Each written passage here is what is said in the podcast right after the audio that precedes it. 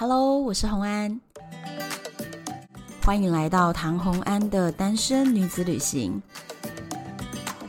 在这里，你会听到关于一个女生旅行会遇到的各种奇遇，一个人旅行的技巧，当然还有异国恋情。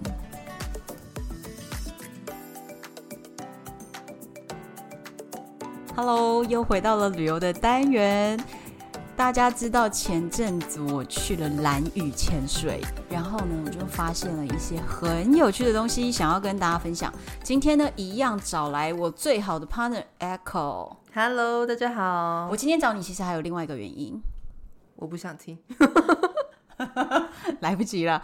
我今天找你的原因就是呢，因为我发现啊，蓝屿的一些传说故事非常高维度。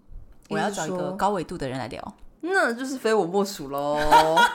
对，然后我等一下再来跟大家解释什么叫做高维度呢？就是我们是什么意思呢？因为呢，一般人啊去到蓝屿，首先大部分人没有跟团，对不对？自己买个飞机票或船票就可以去了，而且是 OK 的啦，语言也没什么问题，没问题，对不对？发生什么事情找警察也很容易，对不对？什么事？有什么事？发生什么事情？去卫生所擦药也很容易，因为像我这次潜水，我就把我的脚上搞到全都是伤哎，而且我脚上还裂了一个很大伤口，应该是被珊瑚刮到的。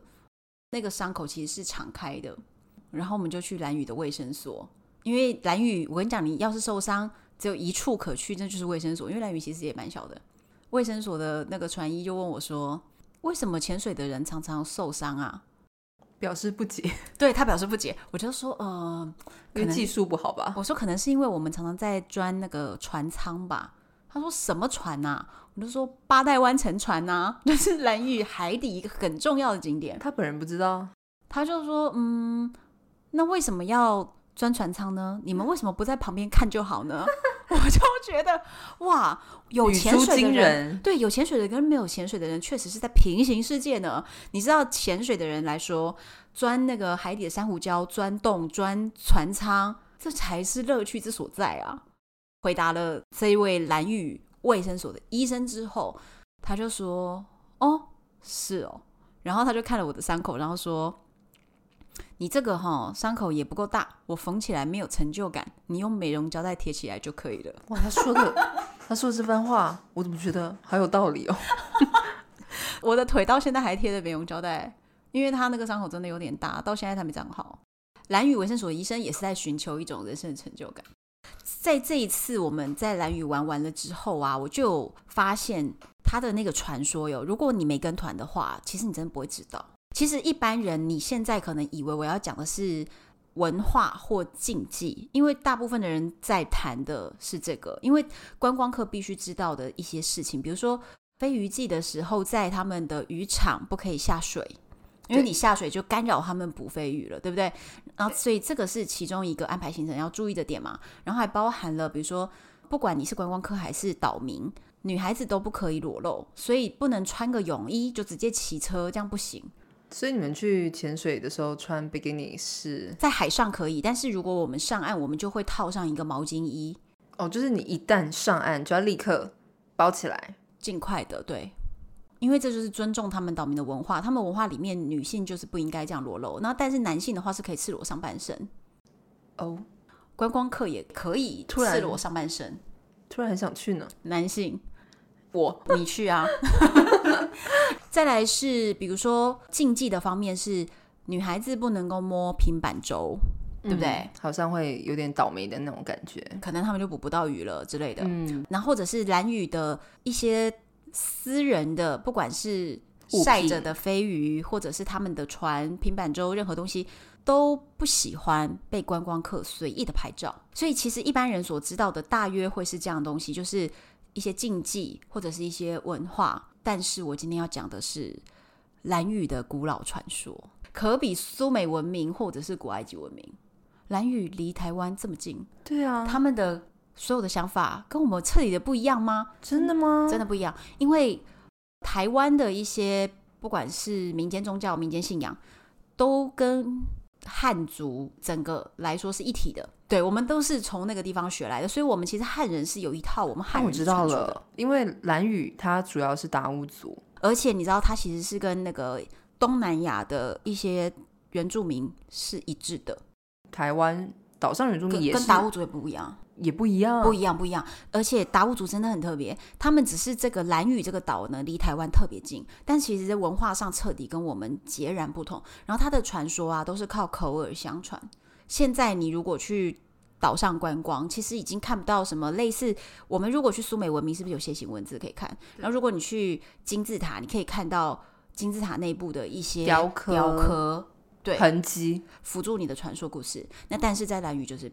几乎我们没有看到，所以他就是口述历史这样传下来。对对，到现在都还有人知道吗？这就是难处，这也太神秘了吧？为什么我活了那么大，就没听说过呢？而且要我要不是认真做这些功课，其实我也不是很知道。哎，它是一个脑洞大开的宝藏。好，那先讲一下达悟族他们的宇宙观，他们格局很大。我要先跟大家讲哦，就是蓝屿啊，它的传说非常的多。然后刚刚说是口述历史嘛，这样子一个传一个呢，到最后。大相径庭，而且有超多的版本。然后我们两个就算是在同一个部落，我们是邻居。嗯，那你妈妈跟我妈妈讲的故事，可能就有那么一点点差距。哎、欸，所以到最后就是不太一样。所以网络上，如果你认真去查，会超多版本哦，会有一些非常多的相似点，但是总有那么一点出入。所以我们讲的版本，或许与你在网络上查的，或你曾经看过的，你看过的书，或是不太一样。你达悟族的朋友告诉你，可能都不太一样，因为版本太多了。所以我们就稍微讲一些我们觉得有趣的。他们的宇宙观总共分八个层次，天上有五层，地下有三层。呃，汉人的道教比较简单，就是天地人，天地人，再来有鬼界。但是他们这里就分很多神，还有五个层级，什么神住在哪一层，住在哪一楼。台湾的原住民跟达悟族真的不一样，是因为台湾的原住民是三到六个层次不等。嗯，就是看各个族，你会觉得说，哎，原住民是不是他们都很接近呢？其实真的是每一个都不同。达悟族天界的五层里面就掌管了陆地、海洋、食物、生命这些不同的神灵住在不同层次的天。达悟族人也相信灵魂观，尤其是他们相信人死掉之后会有灵魂。对，然后所以他们对于灵魂是有一种惧怕的想法，因为像比如说墨西哥就是觉得死不用害怕，很欢乐的，所以大家对死亡的概念是彻底的不同。那他们是对死去的灵魂是会有一些害怕的，然后也会觉得有一些事情是归咎于恶灵作祟。哦，所以他们有一些很多禁忌，都会说你这样子不行，这样子会有什么恶灵会惩罚你之类的。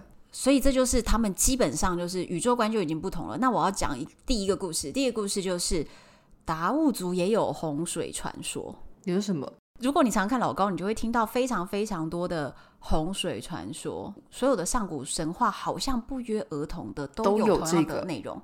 那是不是代表那不只是一个故事？那可能是真正发生过的事情，而且是真正的全球发生过的历史。对，所以才会任何一个地域的。传说都有同样的内容，比如说中国的汉族的历史上面，如果说到大洪水，就是女娲补天。对，苏美文明的楔形文字上面，对他们的帝王年表上面有一个大洪水的一个阶段。对，因为在那个大洪水之前的那个年表。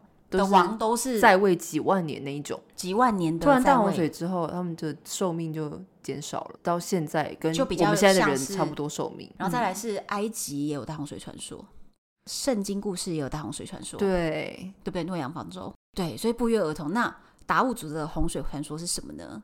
最早最早呢，居民呢是半鬼人，半鬼人的状态是人不像人，鬼也不像鬼，被分尸却可以复活。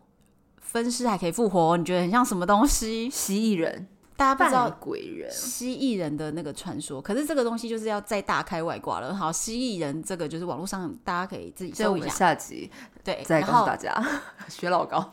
这个扮鬼人呢，在地上或在海里都可以生活。他们会杀小孩和孕妇吃掉。这又有点像美人鱼。美人鱼有各种传说，他们就是美人鱼有吸引。吸引船员，然后把船员吃掉。对，而且他们可以在水里面游，然后又半人，又可以在陆地上半兽，所以半鬼人。哦，这个扮鬼人哦，在陆地上其实神是很不满意的，就觉得他们这样子很不好，所以想要灭了他们。神就在饥饿、虫灾、火灾、地震、海啸这五个执行方式里面，在想那有哪一种方式要灭了这群扮鬼人呢？他们选择了海啸，也就是洪水的方式，要灭掉蓝屿岛上的这些扮鬼人。哇，每个洪水传说都是为了要灭掉什么？哎。就是神他要离开了，他要灭掉一些证据，然后神对这些陆地上的人不满意或什么的，因为这些扮鬼人感觉他就好像是半神人，就其他神话里面的那种半神人，比如说埃及它有狗头神嘛，对，有各种不同的头，但是身体是人的那种，对，所以这个是不是又扣上了？就是很巧妙，嗯，是各种上古。的传说里面很巧妙的互相有关联。那再来呢？当时呢就有一个红头部落的孕妇，这个孕妇她为了要找东西，就前往海边，结果他触犯了禁忌，翻开了珊瑚，天神就直接掀起了海啸，淹没达悟族的部落。哎，这这是不是就觉得哎，刚跟刚刚故事好像有点不一样？嗯、就是扮鬼人跟这个是一个孕妇的故事哦。所以说扮鬼人因为神不满他们，所以要杀掉他们。这个弄起海啸。是一个版本，孕妇去海边触怒天条，这也是一个版本。对，但是又有一个有一点相近的是，孕妇去海边提水和散步，发现海水一直后退，她正觉得奇怪，突然海啸就哇就袭来了。所以这两个都是孕妇版本，但是完全不一样。孕妇还有第三个版本，第三个是孕妇她就在海边找东西嘛，然后结果就翻开了一个珊瑚之后呢，从珊瑚底下。的洞涌出来了很多很多海水，然后这个洪水就直接把整个蓝屿的岛都淹灭了。反正光是孕妇都有三个故事了，又有扮鬼人的开始，所以光是他的洪水传说起因就是这么的传来传去，到最后你就是不知道是哪一个。在海啸跟洪水的侵袭之下呢，幸存的族人就逃到山上。那动物呢，几乎都被淹死了，也缺乏了粮食，就只能摘一种野草沾盐巴来吃。最初的人口呢，也因为大家就是逃上去的人又没东西吃，所以就降到了大概十个人以下。这也太少了吧？其中有一对姐妹，她们饿到要互相吃对方头上的头饰，所以然后然后再来是其中一个。应该也可以吃得饱吧？我觉得他这个故事很妙，是他有一些细节是我们想象不出来的故事。你要理解，上古的生物体积都比较大，所以上古的头狮，you know？Oh my god，有这可能？跟圣甲虫一样大？天哪！然后再是洪水持续了好几年，到了第八年的时候呢，森林里啊都已经可以找到。很多的贝壳了，贝壳的领域已经侵犯到树林的部分，都已经被水淹没，然后贝壳已经到这里来。到了第九年的时候呢，水退了，有一个人就抓到了一只老鼠，将老鼠的尾巴拔断，诚心请求让海水退到鼠尾巴落到的地方。接着他把鼠尾巴远远的用力的丢出去。神就应允了，所以呢，洪水开始往下退，退，退，退，退，慢慢的退了，一直到第十年。族人才终于可以下山。有一说是刚刚丢老鼠尾巴的那个人，其实就是当初引发洪水的孕妇。她十年后还是孕妇，而且最妙的是，第十年族人得以下山之后，孕妇在这个时候才生下了孩子。她还真怀胎十年呢。然后再来洪水退去之后啊，大家一直摘草吃。直到呢，有人就找到了一个可以当食物的东西，就是芋头。所以你知道吗？去兰屿一定要吃芋头，芋头冰沙非常非常有名，大家都说去兰屿一定要吃那家芋头冰沙。反正去兰屿一定要吃芋头，因为你知道芋头就是这个传说啊，就是洪水退去以后，大家没有食物，然后终于找到了食物，就是芋头。所以芋头在兰屿是很重要的作物。所以你看它的它的传说跟它现在的岛民的生活其实是还有相关，相关的。对，之后他们就还开发了很多芋头的田嘛。隔了几年，有竹子长出来了，岛上你也可以看到很多的竹子。嗯，这就是大洪水之后长出来的竹子。我觉得他跟诺亚方舟的故事有点像，就是一些人聚集到船上，跟一些人聚集到山顶。就是都是剩下一些少部分，直到洪水退去，他们才出来，他们才下山，然后再重新就找到发现食物等等的。再来，他们还有一个故事，这个故事叫两个太阳。嗯，不是九个，是两个，是两个，就是跟我们的那个后羿射掉太阳。对，那兰屿呢，最古早最古早是天上有两个太阳，所以后羿已经射掉了八个的时候，蓝雨人剩下两个哦，原来剩下两个，最好是啊，最好是还接在一起。当时天上有两个太阳，然后太阳就是很大很大，很热很热很热嘛，所以当时的人们呢、啊，吃东西煮食物是不需要用火去煮的哦，因为他们只要放在太阳下，食物就熟了，实在是太方便了，真的，他们也不用微波炉哎，就太阳。有一天，红头部落里面有一对夫妇带着他们的孩子上山，他们就搭建了一个棚子，让孩子可以遮太阳，便放心的到田里去工作。那也把他们准备中午吃的食物就拿出来放在太阳下，要把食物烤熟。结果没想到，等他们很认真的工作啊，到休息时间的时候，他们发现食物熟了，可是孩子也被晒死了。嗯嗯。孩子在棚子里面，对，但是还是被晒死了，被晒死，因为太阳真的太烈了。然后他们两个在天里面还活着。嗯、呃，我这个逻辑哈，这个逻辑也是搞不懂。这个为什么耕田的两个人没有死呢？这个故事我讲给我妈听，然后我妈听到以后就说：“耕田两个人没死，我不能接受。”搞不好他们当时有这种防御太阳的紫外线能力。反正小孩子就是在棚子下也是被晒死，然后这对夫妻非常的难过，就对太阳产生了浓浓的恨意。嗯哼，于是他们就用手指指着其中一个太阳诅咒他。天上的神呢，看到了这个情景，天神也非常悲天悯人，觉得太难过了。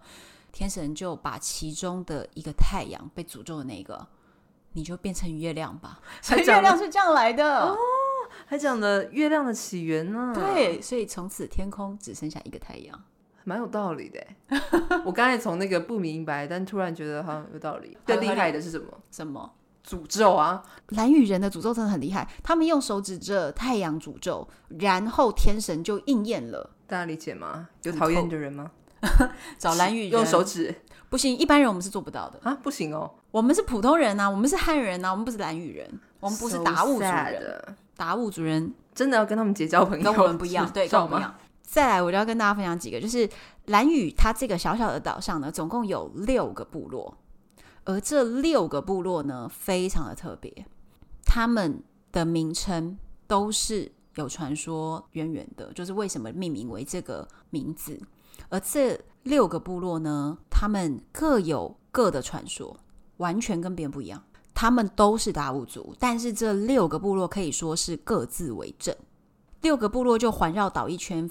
六个区块，可是呢，其实很近啊，骑摩托车五分钟都到下一个部落了，不，十分钟就到下一个部落。但是你说他们各自为政，就是说，其实五分钟我也不去那。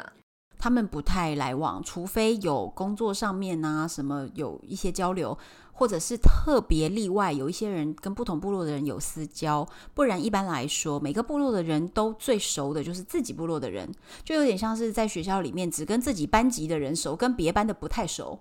明明别班就跟你隔着一道墙而已，但你就跟他不太熟，就跟他们整个班都不太熟。这个也很特别，有类似这样，这有点不太不寻常，是因为别的岛都不是这样的，比如说澎湖啊、绿岛等等的，它绝对不是这样概念。就拿台湾来说，我们也是跟不同城市的人，我们大家也有非常频繁的交流，但是在达悟族在兰屿这个岛上，六个部落互相之间非必要没什么来往的。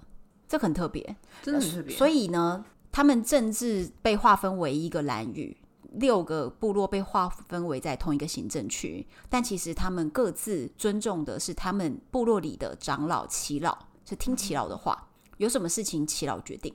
所以他们的传说也各自不太相同。我刚刚两个故事就有讲说是红头部落的传说，对不对？我刚刚讲那个两个太阳是红头部落的传说，嗯，不同部落有不同传说。那我现在就有挑出几个部落可以跟大家讲它的传说。第一个讲的部落是野游部落，野游部落它是指这个地方有丰富的食物，那它也是确实哦，在蓝屿六个部落中最热闹而且商家很多的。那它有一个仙女传说。达悟族其实有部分的部落里面呢，都因为天神怜悯地上受苦的族人，就会派仙女下凡跟他们结婚的传说有很多种版本。那仙女传说大概是我看了这么多好几十个达悟的传说里面版本最多最复杂的。你知道它复杂到你要建立一个 Excel 表格，真的 Excel 表格 是不是因为仙女很多各种八兰十列？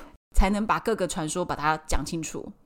那这边的仙女传说就是说，天神怜悯族人，就下凡跟他们结婚，然后比较有爱的。因为我刚刚说就是要一个棋盘格才能讲清楚他的故事，但是我跟大家讲个大概。但是呢，每一个部落都有它不同的版本，所以细节大家自己上网慢慢的研究，慢慢沉浸其中。好，那我先讲一个大概的剧情，就是呢，从前有两个兄弟，他生活的很辛苦，天神呢就可怜他们的生活，派了一个或是两个，反正这里不是很确定，仙女。啊，下凡跟他们结婚，婚后呢，生活就过得很幸福。然后妻子总是会从仓库里拿出准备好的食物，那男人呢，就算没有捕鱼或打猎，诶，也有食物可以吃。因为这个妻子真的很厉害，会从仓库里拿出食物来。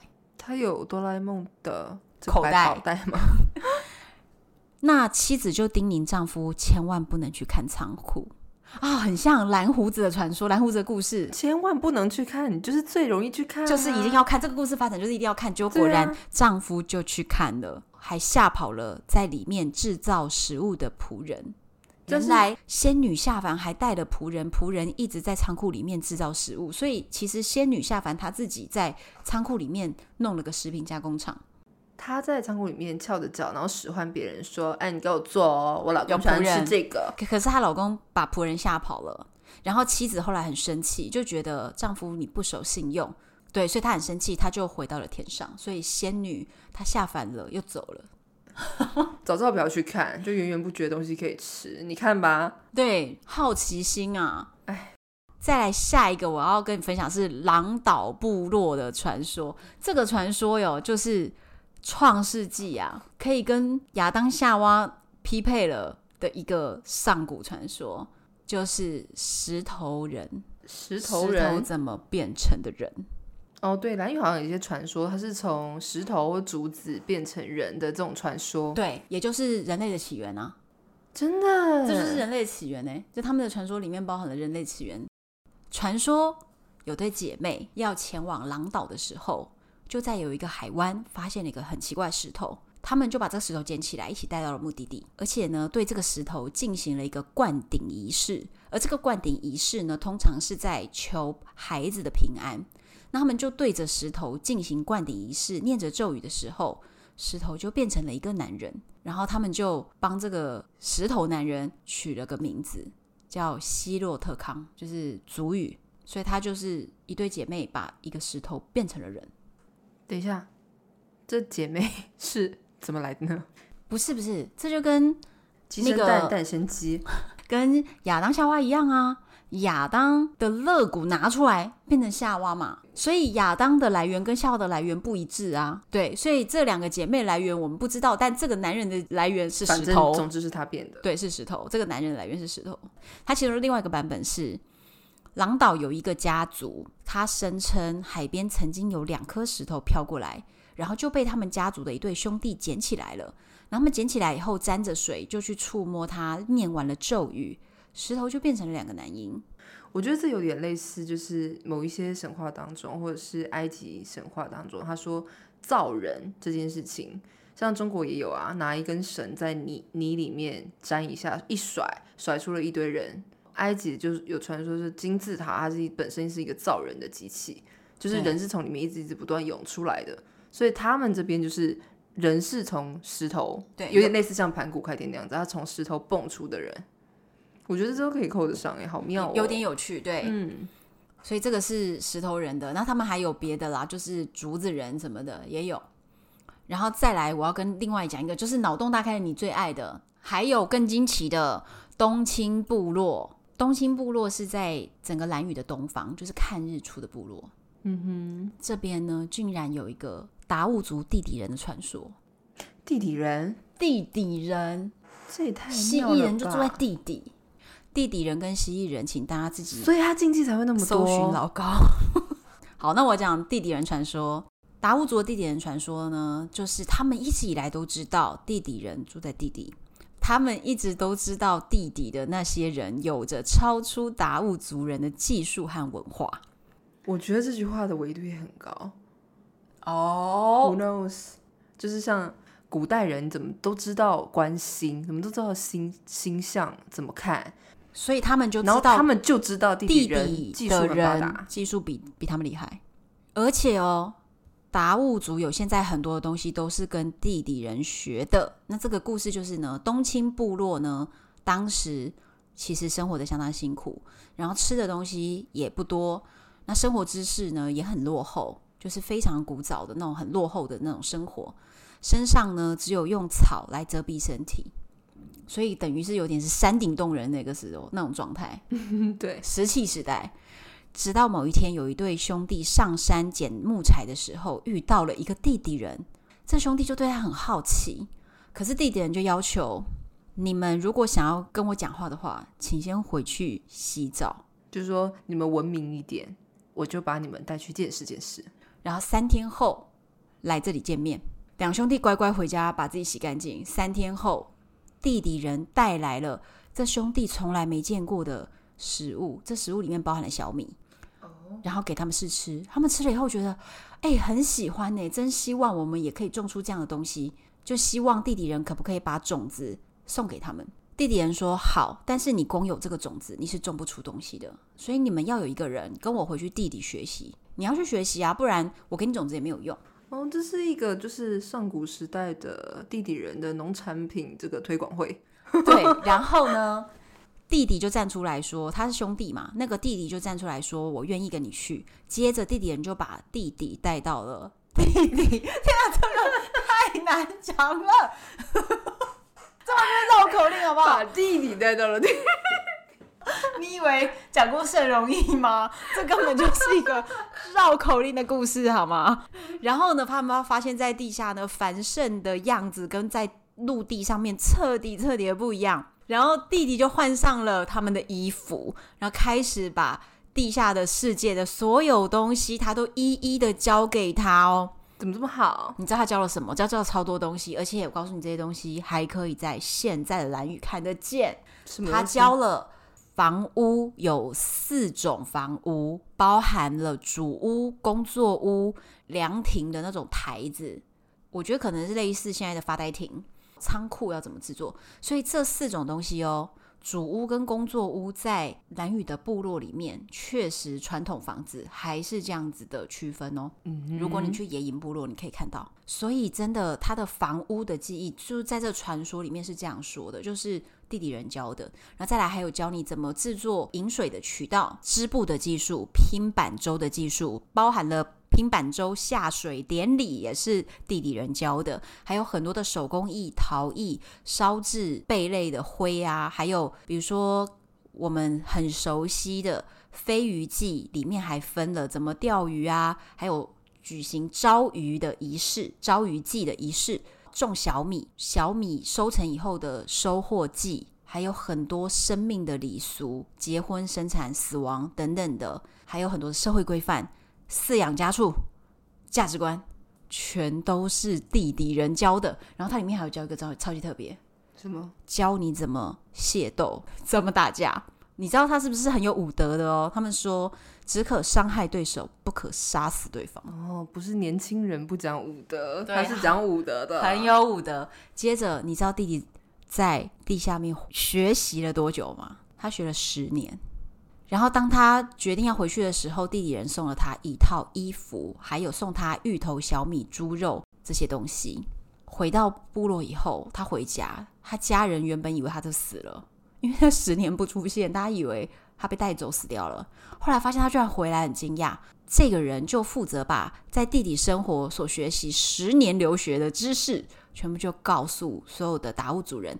达悟族人就开始用地底人的方式来生活。因为他刚刚教的东西包山包海耶，对，那但是像刚刚这个地底人也也当然都还有其他的版本啦。然后还有一个我觉得算是有点有趣的，就是野营部落里面有一个黄金盗贼的传说。传说在野营部落里面有一个人，这个人呢，他非常特别，他的名字当然在传说里是有讲，但是那个名字就是族语的名字，叫做西马拉方舒马大。他有一个特殊的能力。当他想要偷别人的黄金的时候呢，他就会做一个动作，就是拉手指，把手指拉出关节的咔咔声。哦，就很像是我要打你之前，我出拳之前先折我的手指，然后让你吓到。对，就是那种很恐吓你。对，当他弄出这个关节的声响的时候呢，就是在预告我先要去偷东西了，而且不会被人发现。发出了这个声音之后，你就不会被人发现。哦，这是一种隐身术的开关，咔咔，然后就隐身了。对，但是我劝大家不要学，哦、把你手都扭断了，你还是会被抓的，好不好？然后呢，他就利用这个能力多次得手，根本就不用工作。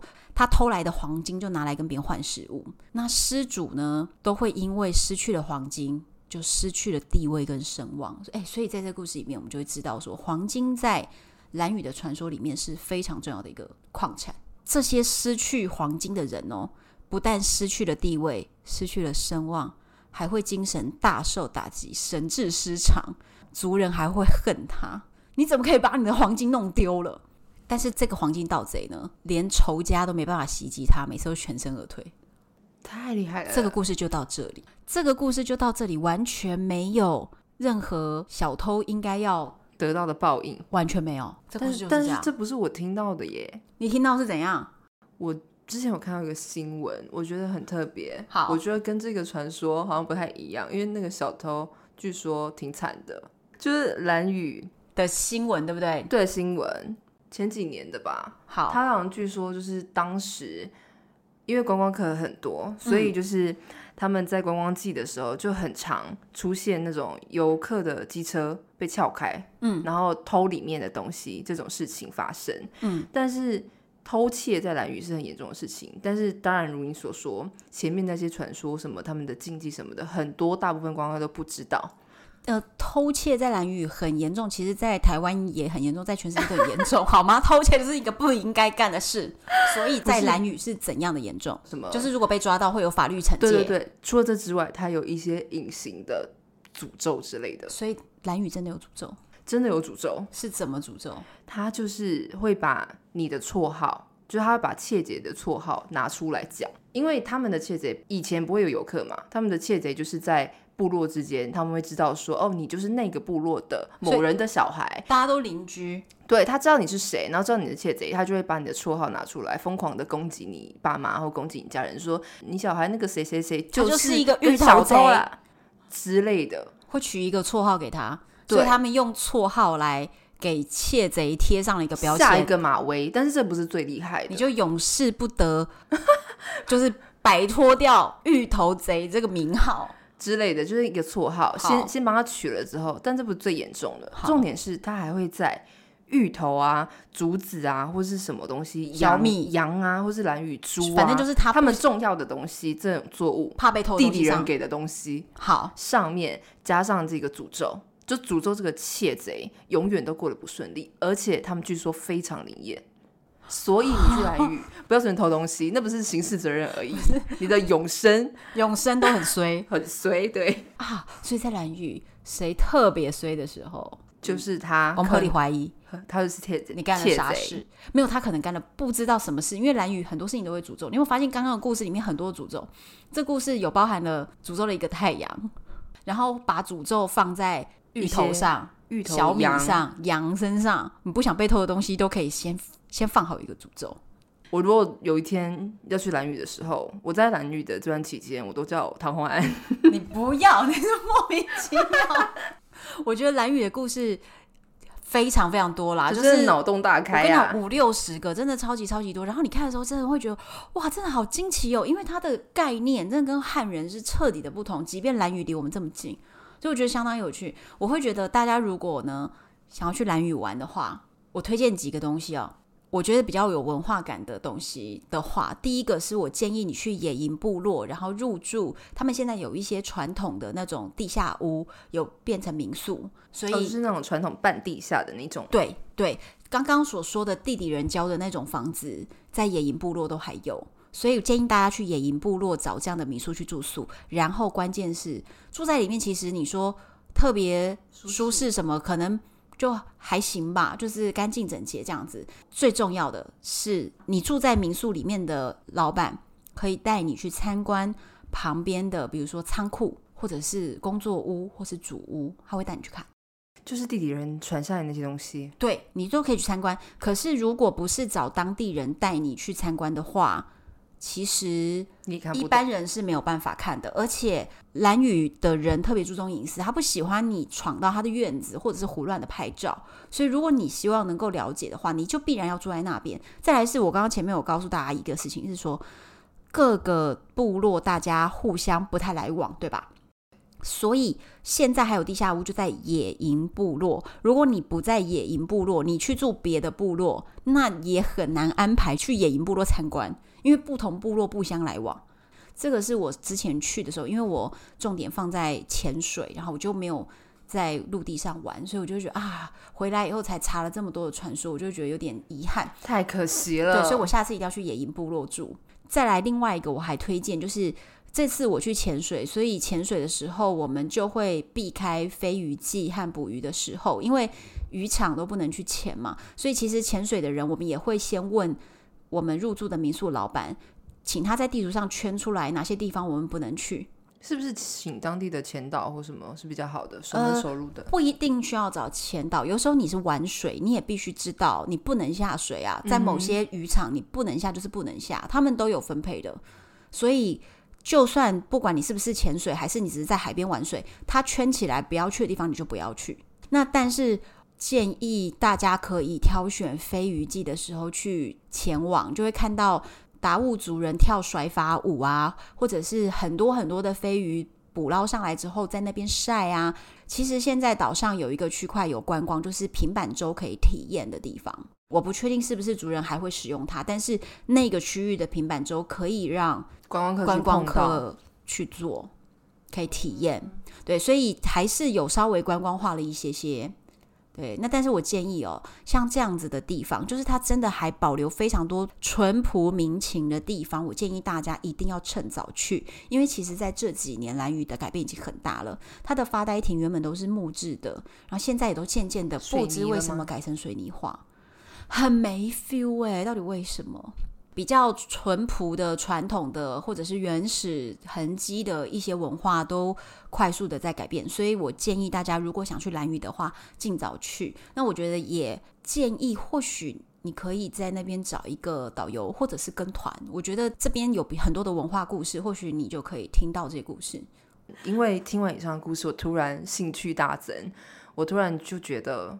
这里真的是通往地底人世界，不是，你要小心入口，你要小心在寻找地点的过程中，我不会偷东西。不是，你可能就触犯到他们有下诅咒的地方了，说不定地底人的通往的大门口的门栓上就有诅咒，你怎么知道？地底人如果想教你，他自己会在路上跟你相遇。哎，我跟你讲，我推荐你一个，去那边呢、啊，有一间店，就是我刚刚说卖芋头跟那个冰沙的那一间店，它就有。炸飞鱼，就是吗？